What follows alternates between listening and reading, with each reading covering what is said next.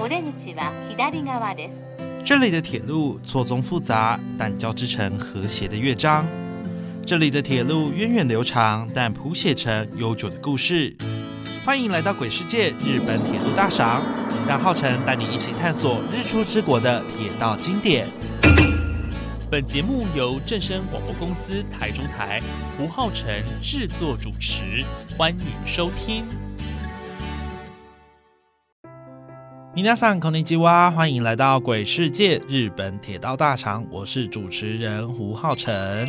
在今年五月十八号到五月二十四号，我这七天六夜的时间，浩辰跟团到了日本哦，进行一趟铁道之旅。相信有在追踪浩辰粉砖的人都知道哦，就是那时候有分享的一些画面哦，还有景点心得给大家知道。那这一趟行程哦，真的很特别，与其说是一趟铁道之旅，不如说是一趟感恩之旅。为什么会这样下注解呢？是因为这一趟行程的安排哦，都跟台湾有非常深的连接。例如呢，我们造访了几个景点哦，看到了几座桥梁哦，都跟台湾的非常相似。另外呢，有一些蒸汽火车，其实也跟台湾同款哦。这个在台日的连接上哦，非常的深远。其实这也可以联想到哦，因为日本人在台湾建立了非常多的铁路，并且沿用至今嘛，所以我们在日本的这个建筑铁道的工法上面哦，可以很直接的联想到台湾。那另外还有一个原因哦，是我们参访的这些铁道景点，甚至是火车的背后哦，都有很深的故事。像是我们今天要介绍的 S L 银河号背后就有非常感人的故事哦。那这个 S L 银河号的地点呢在哪里？就在日本东北的岩手县。岩手县当地哦有一个 J R 东日本辅石线，这个辅石线呢，它是一条地方交通的路线，它并不是一个城际通勤的路线哦，它是一个属于地方交通，所以它运载着大部分都会是呃在地的居民，好，可能南来北往啊，或者是说他们要去别的地方求学、上班等等哦，是一条在地的通勤线。但是呢，因为 S L 银河号的加持啊，近年来可以说是增添了不少的观光客，因此这台 S L 银河号啊，在日本东北的观光是带有非常大的意义的，甚至是它是在日本三一一地震后才出现的产物，透过铁道观光来振兴日本震后的经济。那这一次的行程哦，安排其实是由国内非常著名的铁道专家苏兆旭老师哦来负责设计，还有安排这样的行程。那当然，这七天六夜他也有亲身参与，并且亲自的解说。接下来，我们就来听听看苏兆旭老师介绍 S L 银河号，还有这条在地的交通线辅石线，呃，这些对于地方交通以及对于地方的发展到底有什么影响？我想哈，谈到 S L 银河号哈，应该是今年很多喜欢火车的朋友呢最为感动也比较伤心的一件事，因为他已经在六月初已经正式隐退了。对，我们就赶在这个隐退之前呢，就跟浩辰呢就亲自去到日本，亲自感受到这个 S L 银河号这个魅力啊。然后谈到 S L 银河号呢，我们的故事要追溯到这一条铁路叫做辅石。石线，府呢是郭府的府，石是石头的石，而府石线呢，它是位在日本的花卷，然后从花卷呢，然后火车一路翻山越岭，啊，然后一直到靠近太平洋边这个腐石港，而花卷正是日本一个知名作家宫泽贤治的一个故乡，嗯，所以呢，以银河铁道为名，其实就只取材自。宫泽贤治的名著《银河铁道之夜》，而这条铁路与这一班 S L 银河号与宫泽贤治，其实后面有一段非常细腻的故事。其实我们来谈到宫泽贤治，他并不是一个出身文学世家或者是一个官宦子弟。他反而呢是出生在花卷的一个农家子弟，嗯，而他的父亲基本上是个地主，所以以宫泽贤治的角色来讲，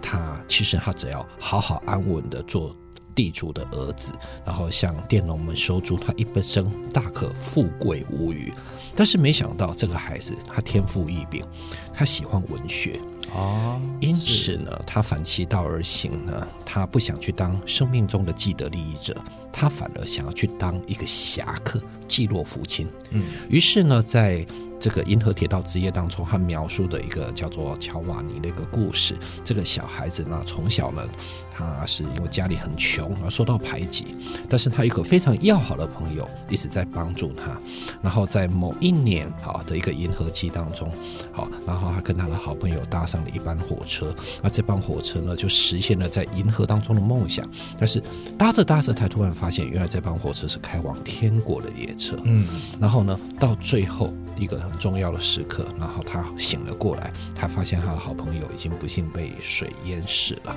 那在这银河铁道之夜当中，其实宫泽贤治他把他的悲天悯人跟那种济弱扶倾的精神，他传达得很清楚，也使得火车从水面，然后从桥上飞入天空中，而这个桥段后来也成为花卷当地许多景点的一个重要的一个就地取材的一些观光资料，这也使得带动了后来包含我们待会会提到的花卷，好，那另外还有宫守眼镜桥、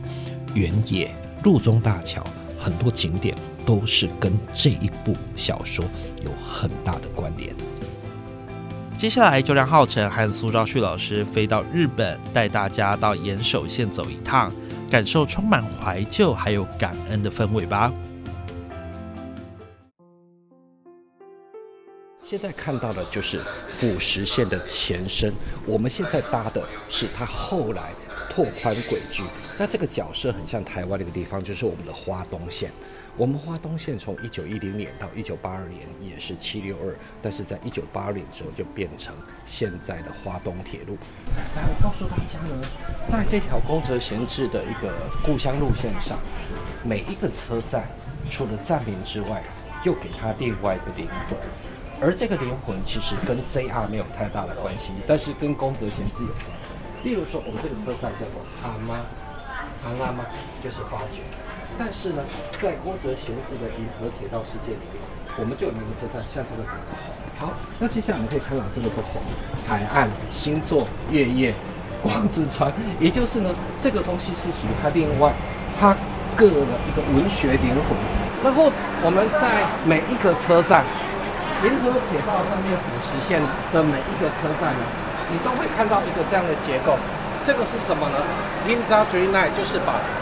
JR 的腐蚀线化身为银河铁道梦想线。而我们今天做到的那一看到的拍到那班火车呢，它也是用蓝底挂金线。那有的人会说，那苏老师，那这个是什么东西呢？这个东西其实呢，呃，是一种。代表铁路的东西，因为铁路这个东西我们叫做闭幕式号字机。那这个闭幕号字啊，就是这代表 stop 好，不能开。那是代表怎样？可以。那也就是它把铁道的元素跟文学的元素给它挂在一起。那接下来还有一个在台湾你会见得到的铁道元素，就是火车的出发是什么呢？是敲钟。可是因为这是 JR 这边哈，我要低调一点。好，你们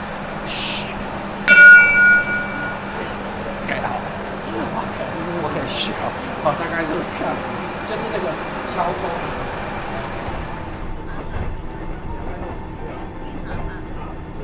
好的，我们现在呢的位置是在花卷前往宫守站的电车上面哦，这班是一般的普通车。好，我们刚刚在花卷站的月台上面呢，我，看到了很特别的一个景象。当地的政府啊，以及 JR 公司，他们为了要符合这个观光列车的形象，以及打造一种宫泽贤治他所创造的浪漫世界，因此在辅石线上哦的每一个车站，它都有一个专属的星座还有名字。那甚至这边的车站站牌哦也比较不一样哦，它是用星空去打造的意象。所以在这一条路线上哦，你可以看到的是跟其他地方很不一样的星空的意象。那等等呢，我们要前往的地点呢，就是宫守车站旁边的宫守眼镜桥。这个眼镜桥哦，可以说是在这条路线上非常知名的观光景点之一。为什么它会那么的知名呢？就是因为宫泽贤治曾经在《银河铁道之夜》这本书当中介绍过眼镜桥。呃，在书中有一个环节是，当蒸汽火车通过这个眼镜桥的时候，它就飞向了非常浪漫璀璨的星空当中。因此啊，这个经典的画面就永远留在大家的心中。所以很多人呢，也是来到这个地方，要来目睹蒸汽火车通过眼镜桥的这个经典景象哦。所以呢，我们就是要在 S L 银河号抵达之前哦，先到这个眼镜桥去卡位，好好的来捕捉这个经典景象。所以呢，我们等一下抵达攻守站之后呢，我们就要快速的前往眼镜桥，步行大概要八到十分钟的时间了。那所以呢，大家等一下就是要加紧脚步哦。但是浩成我呢，有受到苏昭旭老师的一个小小请托，所以我会先暂时脱队到另外一个地方，先去迎接 S L 银河号的到来。那等等呢，就会让大家知道我到时候会在哪里先目睹 S L 银河号从我旁边擦身而过的感觉哦。这部作品啊，其实在日本可以说是一个非常著名的作。呃，当然除了是宫泽贤治他表露出他本本身非常悲天悯人，那非常具有慈悲为怀的一个心态之外呢，他其实也带动了东北，尤其是岩手花卷这个地方哦，非常重要的一个观光资源。那老师刚刚有提到说，在这个辅石线当中，有非常多的车站，甚至是一些地标地景哦，都因为这本小说而被带动起来。我们请老师来跟大家分享一下，我们搭乘这条辅石线经过途中哦，我们可以看到哪一些比较特别的亮点？呃，我想哈，这是一个很棒的一个旅游路线。是，首先第一个站呢，就是说，我们从如果你是坐新干线，你要在新花卷站下车，然后转搭辅石线。那首先呢，第一个来到一个景点叫做宫守站，宫好，宫是呃。宫廷的宫，守是守护的守。然后说宫守站可以说是整个全线中最重要的景点，因为它可以看到呢，哦，有一个四个桥孔的一个眼镜桥，就是个拱桥。那基本上呢，只要是有蒸汽火车的活动，哇，那底下就是人山人海。好看那个火车，尤其是这个 S L 银河号，它在最后的这趟告别之旅当中，哇，火车来到那边的时候呢，然后拉响汽笛声，全场欢声雷动，万籁俱寂。其实它重现了在银河铁道之夜当中，火车从桥上飞天而起，穿入星空，浪漫在云河之中的那一段的部分，就是取材自这里。那所以这个地方就算是没有蒸汽火车，桥下还是很多人在拍火车过桥。那因为那个桥前面还有留下一根桥墩，这个桥墩其实就是辅石线的前身，在大正年间的叫做岩手轻便铁道，而这条岩手轻便铁道现在已经成为了历史，现在已经变成这样的辅石线，但是大家还是会来这边看岩手轻便铁道遗留的旧桥墩，然后接下来火车再开开开开开开到一个地方叫仙人岭，那仙人岭这个地方在过去岩手轻便铁道到这边火车呢，大概就爬不上去，所以它要用索道才能够下降到辅石。但是现在 JR 辅石线，它现在是用火车翻山越岭、穿越隧道，它会下降到一个矿业的小镇，叫做路中大桥。嗯，啊，这个路中大桥呢，火车啊，就形成一个非常有趣的画面，就是它在一个非常高的天空中会穿过一座红色的一个钢梁桥，然后接下来呢，火车穿过一个。长隧道，这个隧道是一边过隧道，一边在转弯，这是一个漂亮的马蹄湾，形成从桥上看下面的车站，回首来时路就在那个窗边脚下处。那这个路中大桥更是不可不去的景点，包含在 S L 银河号的时候，也是很多人聚集那边。它比刚刚的那个眼镜桥还要高非常的多。如果今天是在夜空中，你真的可以体会到什么叫做火车在星空中漫步的感觉。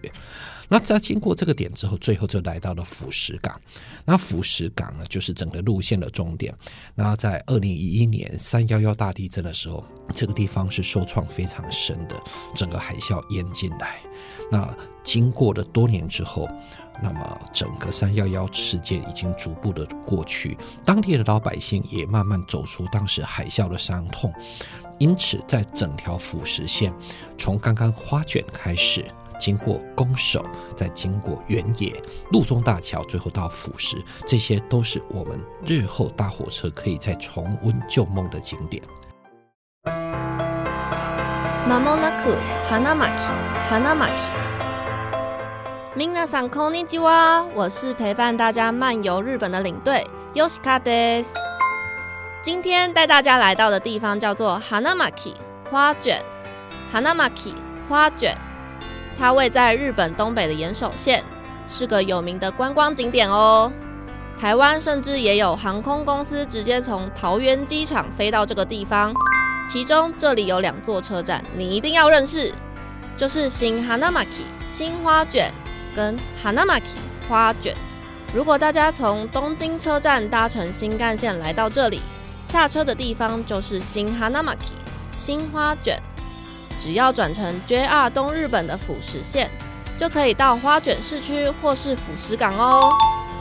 而花卷车站可以搭乘东北本线的列车前往关东地区，或是继续往北到青森哦。也因为这里有着交通转乘的功能，在岩手县的车站排名是名列前茅，人流量与电车的往来也可以说是络绎不绝。花卷是以温泉闻名。这里也有个被称作“花卷十二汤”的温泉区，不论在夏日微凉的夜晚，或是冬天严寒降临时，大家都可以在这里泡汤，让身心放松。另外，这里有个传统的饮食，叫做丸子荞麦面，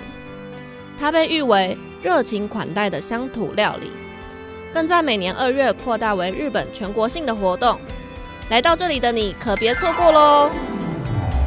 提到花卷，也绝对不能忘记这号人物。他是昭和时期的重要作家米亚扎瓦 Kenji，宫泽贤治。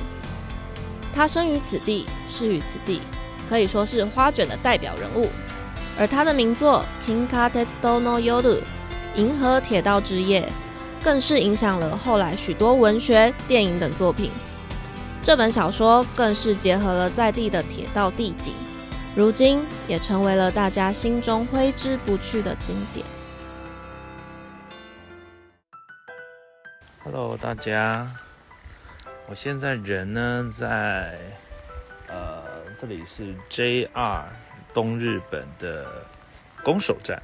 富士线攻守站哦。那等一下呢，我在这边等着要摄影啊，然后要来看一下就是。我们这台 S L 银河号蒸汽火车哦，通过这个地方，那今天都会是它倒数第二次的呃运行哦，因为它在六月要即将要退役，所以呃我在这个地方等着记录它的就是呃影片跟声音这样子，好吧？看到这里有个平交道，等一下呢，我们就会在这里，我就会在这里哦，逐步捉摄那个蒸蒸汽火车哦。下这一条哦，大概在二零一四年的时候，因为二零一一年的三月是三一海啸嘛，东北受创非常严重，这一条线是一度停驶的。那一直到二零一四年的三月十一号，这条整整三年，这条线才恢复通车。那为了当时要振兴东北的经济，所以他就是找了这台 S L 银河号，是 C 五八。C 五八型的蒸汽火车开带动这个不过在下个月呢，这条这个这台火车就要停驶了，所以呃，算是这趟算这一趟来算是也见证它最后的一个在福实线的一个身影。二零一一年三月十一号，我们知道日本哦，这个东北太平洋大地震啊，这个是一个非常严重地震造成的福岛县、岩手县、宫城县。整个海岸边受到海啸影响，不只是经济上受到非常严重的重创，也造成许多人命的伤亡。嗯，从此之后，很多人不敢再去东北，更不要说最近他提到福岛核废水的事情。对，福岛核电厂就这样子一夕之间，就因为这场海啸停止运转，而且还带走了许多人命。因此，整个东北没有人。然后日本知道说这边人好好生活。二零一四年，三年后的三月，日本想到一个方法来救救东北，那就是开一班观光列车。嗯，怎么选？就选到了这条福士线。然后就在三年后，二零一四年，然后就从这个福石线开蒸汽火车，然后从花卷到福石，然后一下子之间呢，又把日本全国喜欢那种蒸汽火车，那这个人气就把它带过来。所以呢，这个我记得在当时这个 S L 银河号出现的时候，哇，那个真的是很多人呢，真的是专程从日本全国各地冲到那边。过去虽然辅石线有开蒸汽火车，像 D 五 E 四九八，还有很多火车都开过，但是再怎么样都没有这次是为它量身定做 S L 银河号。所以就从那个时候呢，S L 银河号就相当于当地的银河系，它就带入非常多的一些观光客。但是时光荏苒，岁月如梭，没想到在多年以后，也就是到二零二三年的九年后，这台蒸汽火车跟后面的车厢因为老旧，所以才会在今年二零二三年的六月份要走入历史。哇，我想起的就是 最后那个最后他的那场告别之旅，他是停在那个眼镜桥上面，哈，拉响了汽笛，然后放了烟火，然后很多人尖叫呐喊，而舍不得他离开。那的的确确，我们说说它是一场感恩之旅，因为说真的，感谢有这班 S L 银河号。然后为当地带来观光复兴。如果说你亲自亲自去过那边，你会发现，当那个蒸汽火车经过那个桥的时候，连旁边的卖店都拉起布条说感谢你，因为也因为有你的出现，让很多人不辞千里而来，还包含我们这一票从台湾杀到东北去的。对，我想这就是这个 S L 一乐很感人的地方。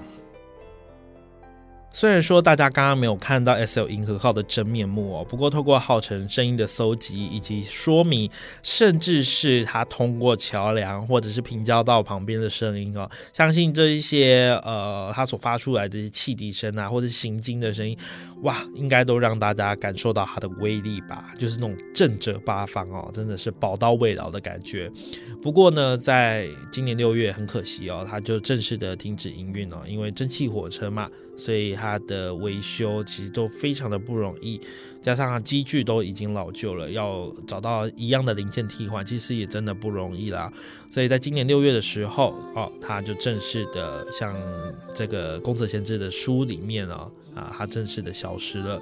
我觉得很可惜，因为这班列车真的非常契合我们这一趟的旅程——感恩之旅，它所带来的观光效益。当然不在话下，不过我觉得更重要的是，日本当地呢，他们想要透过这班火车来复苏日本东北在三一一地震啊所遭受到的一种严重的摧残，而他们透过 S L 银河号的出现哦以及运行，他们在三一一地震三周年的时候正式的起航这班 S L 银河号，一直到今年为止。这九年的时间呢，呃，S L 银河号带来了不少的观光人潮。那当然有人潮就有钱潮，所以它可以说是真的成功的复苏了日本东北。另外呢，在日本铁道观光，我认为有一个非常值得学习的地方，就是它的主题非常的一致性。为什么会打造银河号？当然是因为宫泽贤治《银河铁道之夜》这一本书。那银河铁道，所以它在车站的站牌上。它在车厢的打造上面，它都结合了星空，所以它在这个主题上哦，非常的明确。大家来到这里呢，也会很明显的感受到，哇，这个地方它都是以星星为主题，都是以星座为主题。而知道的人呢，就会知道他们其实是在呃纪念一个人物，就是当地非常著名的作家宫泽贤治。所以，我认为这一切的一切都是有非常重要的意义以及感恩的定义所在。这也是我这一趟日本之行哦，印象非常深刻的一个地方。那么今天我们的节目就到这边结束喽，感谢您今天跟我们一起参与日本铁道大赏，我们下次再见喽，拜拜。